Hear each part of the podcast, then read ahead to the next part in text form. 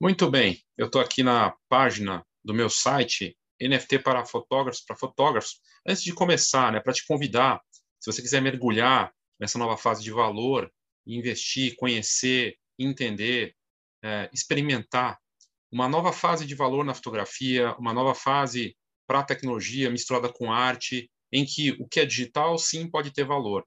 E basicamente essa é a explicação melhor, simples, direta em relação ao NFT.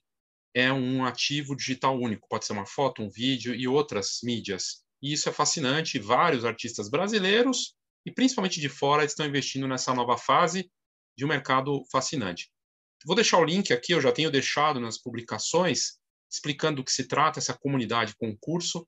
Próximo, próxima turma ao vivo, ela ocorre agora dia 19 de julho, mas se você não puder participar, você pode ter acesso ao conteúdo gravado, além de fazer parte do grupo de profissionais que estão envolvidos e aprendendo, investindo e lançando e já vendendo arte com NFT, fotografia NFT, que na verdade tem oportunidades e possibilidades para vários setores, inclusive inexplorados da fotografia. É uma nova fronteira, um novo espaço de valor e com desafios. Não é um botão mágico, não é uma receitinha pronta, dá trabalho, tem muita informação, mas é um mercado fascinante em que o digital tem valor. É, eu vou deixar o link aqui para você saber mais, participar e conhecer nas notas do episódio ou na descrição desse vídeo, né, nas notas do episódio do podcast. É, trazendo isso para falar justamente sobre o digital, sobre a fotografia digital. Né? O JPEG, o JPEG revolucionou o mercado da fotografia digital nos últimos 25 anos. Né? Ah, criado a partir dos anos 80, quando a fotografia digital nem existia direito, não existia fotografia digital, eles já começaram a discutir quais seriam os moldes. O, o, o JPEG é basicamente um grupo em que eles é, é um comitê que foi desenvolvido para padronizar uma forma de compressão de imagem. E isso revolucionou na fotografia digital nos últimos 25 anos. É, mas começou como um projeto e tem um comitê que inclusive existem vários padrões né, de JPEG hoje, além do JPEG como a gente conhece, e uma das, uma das coisas que eles estão explorando agora é o JPEG NFT. Está aqui no, na página do jpeg.org. Né? Então, eles estão, fizeram já uh, um documento, uh, um documento, inclusive, o uso uh, do JPEG NFT versão 1.0, fizeram workshops, estão discutindo como vai ser a aplicação disso, a evolução desse arquivo, uma padronização. No futuro, a gente pode ter um arquivo JPEG NFT de fato, em que ele não precisa ser convertido, talvez, numa plataforma. A gente não sabe exatamente como vai ser, mas é de ter valor mesmo sendo digital. Né? E a própria organização por trás do JPEG está envolvida, envolvida nisso. Por que eu trago isso aqui? Porque eu, eu até coloquei esse conteúdo aqui, uma entrevista de um, de um ex-presidente desse do JPEG, do comitê, da organização, né, que é, vou até colocar aqui para traduzir para ficar mais fácil aqui para a gente é, trazer esse conteúdo. É, o, a, nessa entrevista, o Ebrahimi Torjad, que era o presidente naquele momento, ele falou que o JPEG mudou o mundo. O JPEG mudou o mundo por conta das câmeras digitais, da transformação que ocorreu no mercado, da popularização e democratização com essa tecnologia. Só que, ao mesmo tempo, a gente viu um, uma desvalorização. Hoje, o JPEG e a fotografia digital. Né? O JPEG é um dos arquivos, né? tem vários outros, mas é o principal, continua sendo. E a gente vê que houve uma desvalorização com a fotografia digital, no geral, em todas as áreas. Porque tudo que é digital, se ficar solto na internet, tende ao valor zero.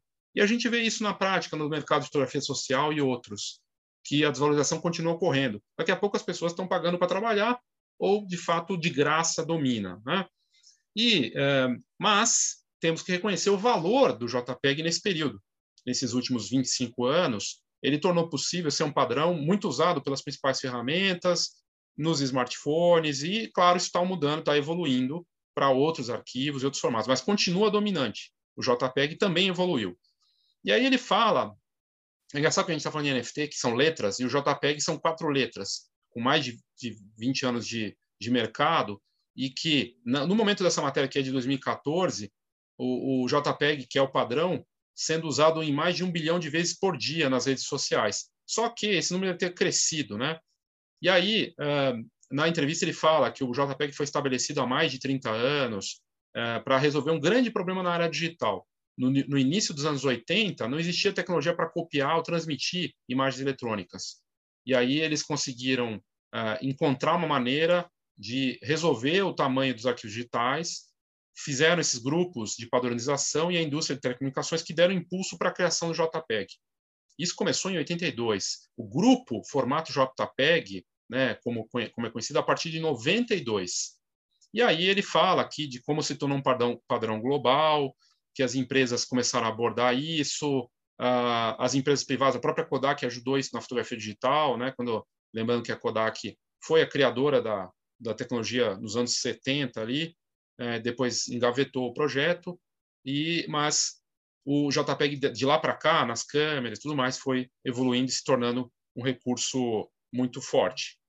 Uh, e aí aqui fala de outras coisas dele, né, da parte da, do, do, quanto uh, o JPEG vai crescer. Ele fala que ele acredita que o, o, JPEG pode durar 20 mais 30 anos e que vai continuar evoluindo. E, como eu mostrei agora há pouco, no, no site do JPEG, da organização, eles estão estudando e trabalhando no JPEG NFT, que é a fase de valor. E quando você vai numa plataforma de é, NFT como OpenSea, tem a opção lá de você colocar um vídeo ou uma foto em JPEG para ser convertida. Quando o Beeple, ano passado, vendeu, o artista vendeu por quase 70 milhões de dólares um JPEG, muita gente falou, mas um JPEG não vale isso, né?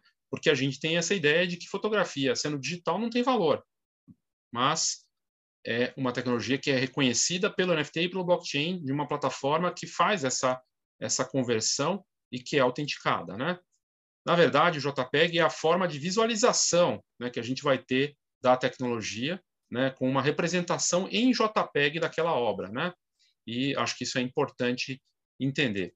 E aqui na, na outra matéria que eu quero mostrar, primeiro eu tinha encontrado uma matéria, eu tentei abrir, que não abriu agora, mas ela fala por que, que o, J, uh, o NFT tem esse valor quando, por exemplo, é as pessoas podem até falar que é um JPEG, né, só uma imagem, ele tem valor porque tem escassez, porque as pessoas, porque, por exemplo, Gilberto Gil lançou aí para o show dele, e as pessoas que compravam o ingresso tinham acesso a essa coleção, né, uma parte dela, 50, só 50 NFTs, uma imagem dele.